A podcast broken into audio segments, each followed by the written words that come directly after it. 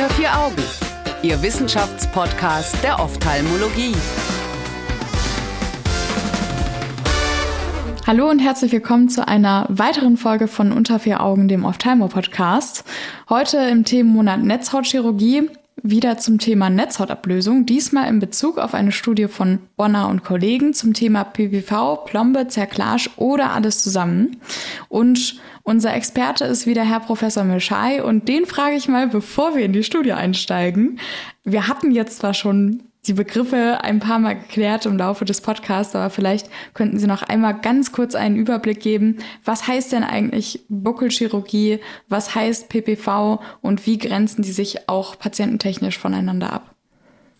Ja, das mache ich gerne. Im Prinzip geht es um die Netzhautchirurgie. Also wenn sich die Netzhaut äh, von ihrer Grundlage gelöst hat und die mhm. Therapie äh, kann äh, einmal stattfinden, indem man in das Auge hineingeht, äh, den Glaskörper entfernt, weil der Glaskörper äh, Zug an der Netzhaut ausübt und dadurch eben den Riss, die rekmatogene Netzhautablösung verursacht hat. Also man entfernt ja. sozusagen den Übeltäter mhm. und ähm, führt auch eine Laserkoagulation oder eine Kryokoagulation im Bereich des Risses durch und dann tamponiert man die Netzhaut von innen und bevor man die Tamponade gemacht hat, noch die subretinale Flüssigkeit absaugen. Das ist im Prinzip die Idee hinter der Vitrektomie, im Prinzip den Glaskörper zu entfernen, die Traktionen zu entfernen, die, die Risse zu koagulieren oder die Netzhaut um die Risse zu koagulieren und ähm, eine Tamponade mit Gas oder mit Silikonöl durchzuführen.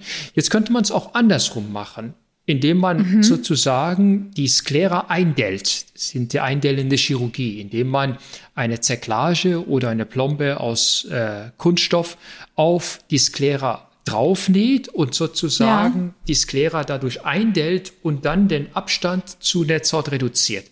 Also entweder können Sie in das Auge hineingehen und die Netzhaut anlegen in die Netzhaut gegen die Sklera drücken oder von außen die Sklera eindellen. Also letztendlich geht es darum, den Abstand zwischen Netzhaut und dem retinalen Pigmentepithel zu reduzieren.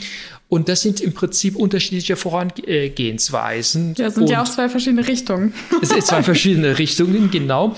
Und ähm, Historisch gesehen hat man zuerst mit der eindellenden Chirurgie, die Amerikaner oder die englischsprachige Literatur spricht von einer Buckelchirurgie angefangen. Damit ist mhm. eben die Plombe, sei es radiär oder äh, Limbus parallel oder eben auch die Zerklage äh, gemeint.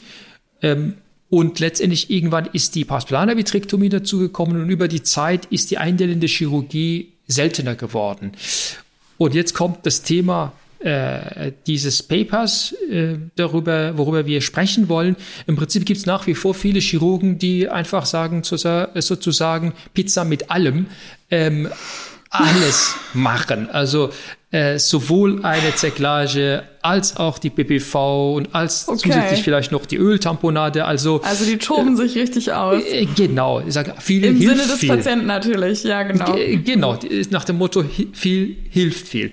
Und diese Studie, es ist ähm, eine, eine äh, Studie aus Großbritannien, hat sich eben eine besondere Gruppe angeschaut, nämlich Patienten, die entweder äh, die PPV alleine bekommen haben zur Behandlung mhm. einer rheumatogenen Netzhautablösung oder die PPV plus eine äh, Buckelvariante.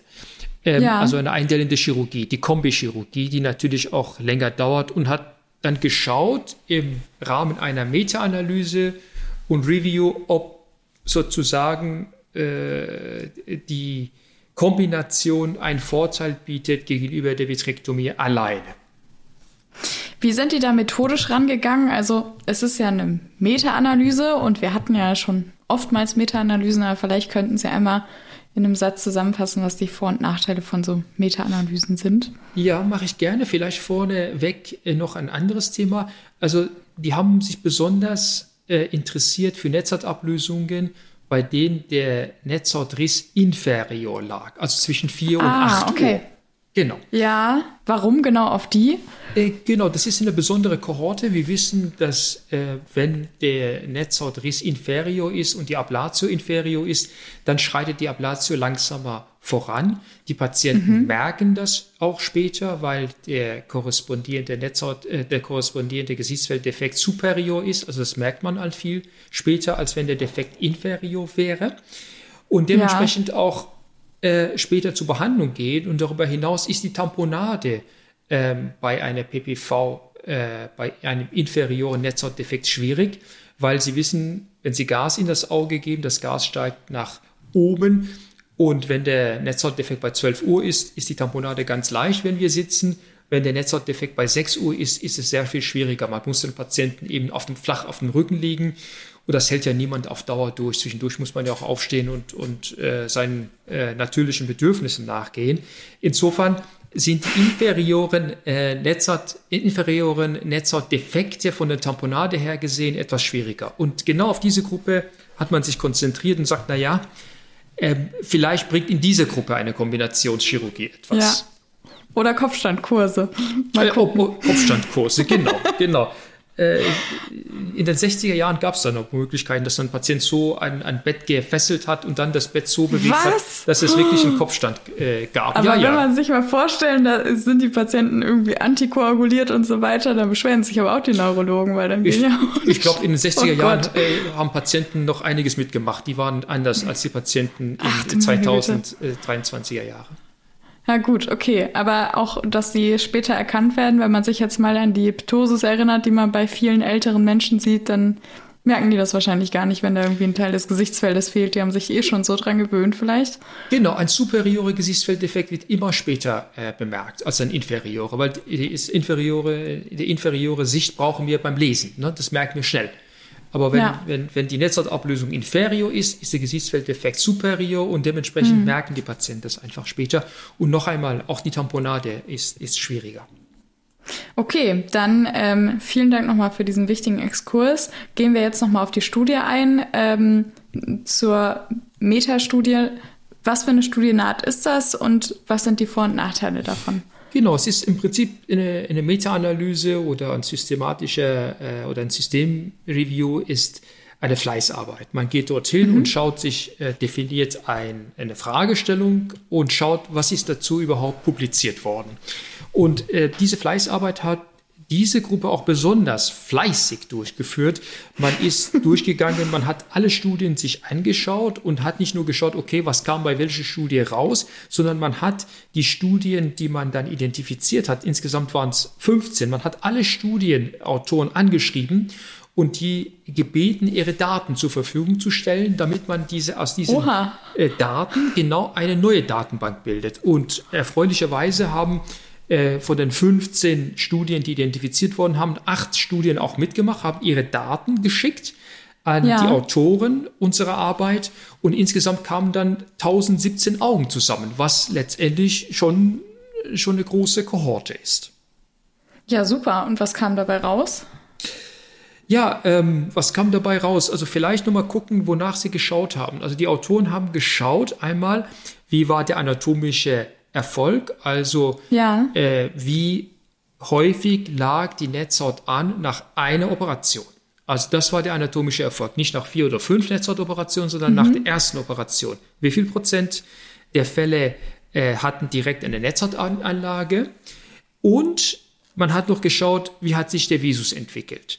Und also anatomisch kam, und funktionell quasi. Genau, erneut wieder anatomisch und funktionell. Und man hat eine ähm, Nachverfolgungszeit ähm, zwischen drei Monaten und ein Jahr gehabt. Also das ist schon äh, in Ordnung, wenn es um Netzhautablösung geht.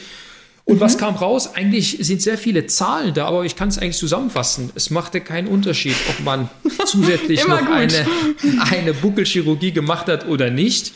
Das Ergebnis war ähnlich gut. Also sowohl die Wiederanlagerate der Netzhaut als auch der Visusgewinn war in beiden Gruppen gleich. Also es war letztendlich kein Unterschied auszumachen, ob man zusätzlich ja. noch eine Zerklage gelegt hat zu der Vitrektomie, ja oder nein. Auf eine Frage konnte man keine Antwort geben. Die Gruppe, die nur die Zerklage bekommen hat oder nur Plomben mhm. bekommen hat, die war zu klein um tatsächlich einen Vergleich zu erlauben. Also die, das können wir noch nicht sagen, ist die hätte vielleicht die Cerclage oder die Plombe alleine auch geholfen. Diese Frage kann diese Arbeit nicht äh, beantworten, aber sie beantwortet die Frage, soll ich, wenn ich mich für eine Vitrektomie entscheide, soll ich dazu noch eine Zerklage und eine Plombe machen? Die Antwort ist, kann man machen, man kann es auch lassen. Bei welchen Patienten würden Sie es denn zum Beispiel machen?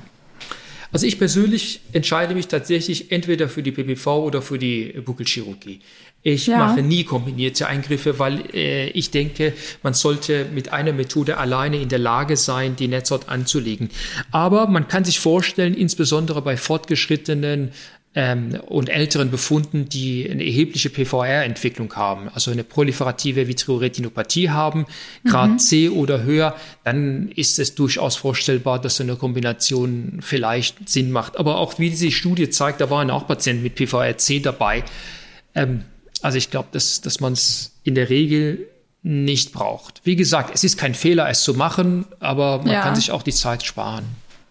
Sie hatten, glaube ich, mal in einer vorangegangenen Folge zu dem Thema, ähm, also da ging's, da haben wir das Thema auch gestreift. Ähm, da haben Sie dazu gesagt, dass es wahrscheinlich darauf ankommt, was der Chirurg gelernt hat, wenn beides ähnlich gut ist. Würden Sie das immer noch unterschreiben? Ich würde es immer sagen. Wenn es um die Chirurgie geht, darf man äh, das Thema oder die Kompetenz, die äh, Schule und die Erfahrung des Chirurgen oder der Chirurgen nie außer Acht lassen. Also wenn ich mhm. irgendwo ein Problem habe, würde ich dem Chirurgen sagen, okay, wie möchtest du mich operieren? Dann erklärt er mir das und sagt, okay, kennst du deine eigenen Ergebnisse oder operierst ja. du einfach los und fährst schnell in Urlaub und kennst deine eigenen Ergebnisse nicht? Und wenn einer sagt, ich mache diese Methode aus dem und dem Grund und habe damit auch gute Erfolge, dann würde ich den Chirurgen nie dazu zwingen, etwas anders zu machen. Also er soll immer das machen, was er am besten kann. Ähm, aber ich denke, die Chirurgen müssen sich auch intern weiterbilden und fortentwickeln. Und diese Studie hilft uns eben, weil sie eben zeigt, okay, eigentlich könnten wir auf die, auf die Buckelchirurgie in Kombination zu der PPV verzichten. Die PPV alleine reicht in aller Regel aus. Vielen Dank. Äh, dann hätte ich noch eine Frage am Abschluss und zwar, was Risikofaktoren für eine Reamortio sind, weil letzten Endes macht man diese zusätzliche Buckelchirurgie ja auch nur, um dann eben nochmal das Risiko dafür eventuell zu senken. Mhm. Also das Hauptrisiko für die äh, Reablatio aus meiner Sicht die PVR-Entwicklung. Entweder mhm. ist die PVR von vornherein da, PVR B, C oder D. Das sind die verschiedenen Grade DPVR. Das können wir vielleicht auch in einer eigenen Podcast-Reihe äh, besprechen. Aber gerne. gut, das müssen, das müssen wir gerne, das müssen die Zuhörerinnen jetzt mal bitte nachlesen. Also das Vorhandensein von PVR ist ein Risikofaktor für eine Reablatio, aus meiner Sicht Hauptrisikofaktor für eine, für eine Reablatio. Und wir wissen, dass je länger die Ablatio besteht, desto höher ist das Risiko für die Entwicklung von PVR. Also insofern gehört in der Netzhautablösung auch zeitnah äh, operiert, weil wir eben nicht PVR äh, sehen möchten. Ähm, darüber hinaus wissen wir natürlich, hochkurzsichtige Augen neigen eher zu Reablationis. Das sind auch schwierigere Augen, weil das retinale Pigmentepithel auch weniger ausgeprägt ist oder äh, weniger dunkel ist und dementsprechend die Koagulation der Defekte nicht so gut stattfindet. Wir wissen natürlich, das Risiko für eine Reablatio äh, steigt, wenn die Lagerung postoperativ nicht eingehalten wird. Insbesondere wenn man eine Gastamponade hat. Also wenn man Gastamponade okay, ja. hat, muss man auf die Lagerung postoperativ achten. Und wenn man einen Patienten hat, der auf Neudeutsch non-compliant ist, dann sollte man von vornherein überlegen, äh, die Tamponade mit Silikonöl durchzuführen. Oder wenn man einen inferioren Netzhautdefekt hat, vielleicht sogar das schwere Silikonöl nehmen. Apropos schweres Silikonöl, fast vergessen, die sind ja hier auch gar nicht so richtig darauf eingegangen, wie es wäre, wenn man denen einfach schweres Silikonöl reingibt. Ja, das hat mich schon Oder ein bisschen doch, doch äh, das ist ein, ist ein wichtiger Punkt, Frau Licht. Mich hat das schon etwas überrascht, dass in der ganzen Studie kein Wort über das schwere Silikonöl gesprochen wurde. Und jetzt müssen wir noch mhm. mal ganz kurz über die Silikonöle sprechen. Einmal, man kann die Silikonöle unterscheiden nach deren Viskosität. Das nennt man, ja. das, das misst man in Centistoke.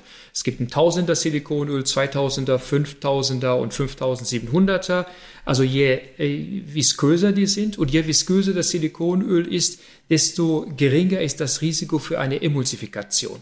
Dann kann man die Silikonöle unterscheiden, ob das reguläres Silikonöl ist. Das normale Silikonöl ist leichter als das Wasser. Und okay. es gibt noch das schwere Silikonöl, was letztendlich eine, eine Mischung aus äh, Silikon und, und PFCl ist. Und das schwere Silikonöl ist schwerer als das Wasser. Das heißt, wenn man einen inferioren Netzhautdefekt hat, man macht eine PPV ja. und dann eine Tamponade mit schwerem Silikonöl und der Patient sitzt, ist mhm. der inferiore Netzhaut in sitzender Position tamponiert. Ähm, ich weiß nicht, ob Was das natürlich gut wäre. Genau, genau. Und deswegen denke ich, wenn man ähm, Fälle hat mit inferioren Netzhautdefekten, Ablationen mit inferioren Netzhautdefekten, dass man als Chirurgin, als Chirurg die, den Einsatz des schweren Silikonöls schon in Betracht ziehen sollte, wenn man eben eine Silikonöl-Tamponade machen möchte. Wenn man sagt, ja. okay, Gastamponade würde auch reichen, dann kann man natürlich eine Gastamponade machen, eine Rückenlage oder eine Seitenlage, je nachdem, wie die anderen Netzhautdefekte lokalisiert sind. Aber wenn man sich für Silikonöl entscheidet, bin ich ein großer Freund zu sagen, inferiore Netzhautdefekte zwischen 4 und 8 Uhr, ich mache schweres Silikonöl rein, ähm, damit, damit ist die Tamponade sicher und vor allem freut sich der Patient, dass er nicht den ganzen Tag Kopfstand hat. ja, und Sie hatten ja auch vorhin erwähnt, dass diese inferioren ähm, Risse halt auch oft später auffallen und ja. dass mit dem späteren Auffallen, mit dem längeren Bestehen das Risiko für das Vorliegen einer PVR-Membran in höheren Graden halt auch größer ist. Das heißt, vielleicht kann man von daher sowieso bei den PatientInnen überlegen, ob man da schweres Silikonöl ich bin ein großer Freund oder? davon. Ich bin ein großer Freund davon. Ähm, und äh, wie gesagt, am Ende ent entscheidet der Chirurg zusammen mit dem Patienten, was das Beste ist. Mich hat das nur überrascht, dass in dieser Studie kein Wort darüber äh, ja. verloren wurde. Also Silikonöl wird schon erwähnt, äh, wurde, wurde auch bei vielen gemacht, also bei fast allen, glaube ich, bei 94 Prozent wenn ich mich da nicht verlesen habe. Ich versuche die ganze Zeit die Stelle zu finden. Genau. Aber ich finde die Stelle gerade nicht. Gut, also lesen Sie sehr gerne nach. Es wurde bei vielen Patienten gemacht. Aber es wurde nicht gesagt genau, ob das äh, Schweres ist oder nicht. Und das wäre natürlich eine wichtige Information. Okay, gut. Wir wollen ja natürlich Vielen noch ein paar Themen Dank. für Folgepublikationen Richtig. Lassen. Genau, ein Cliffhanger, ein ganz klassischer Cliffhanger. Ähm, an der Stelle verabschieden wir uns auch schon wieder von Ihnen, liebe ZuhörerInnen. Vielen Dank für Ihre Aufmerksamkeit. Herzlichen Dank für Ihre Zeit, Herr Professor Mischai. Gern geschehen. Und in der nächsten Folge unterhalten wir uns wieder. Dann über Netzhautablösung bei Schwangeren, beziehungsweise dem Risiko für eine Netzhautablösung für Schwangere, nicht, dass jetzt hier Verwirrung reinkommt, und ob dadurch ein Kaiserschnitt notwendig ist, ja oder nein. Wir befassen uns also mit einem spannenden Gerücht, was schon seit einer Weile durch die Ophthalmologie geistert. Wir freuen uns, wenn Sie wieder dabei sind und wünschen Ihnen bis dahin eine schöne Zeit. Tschüss! Unter vier Augen eine Produktion der CareCom GmbH unter der Leitung von Prof. Dr. Alireza Mirshahi und Tobias Kesting.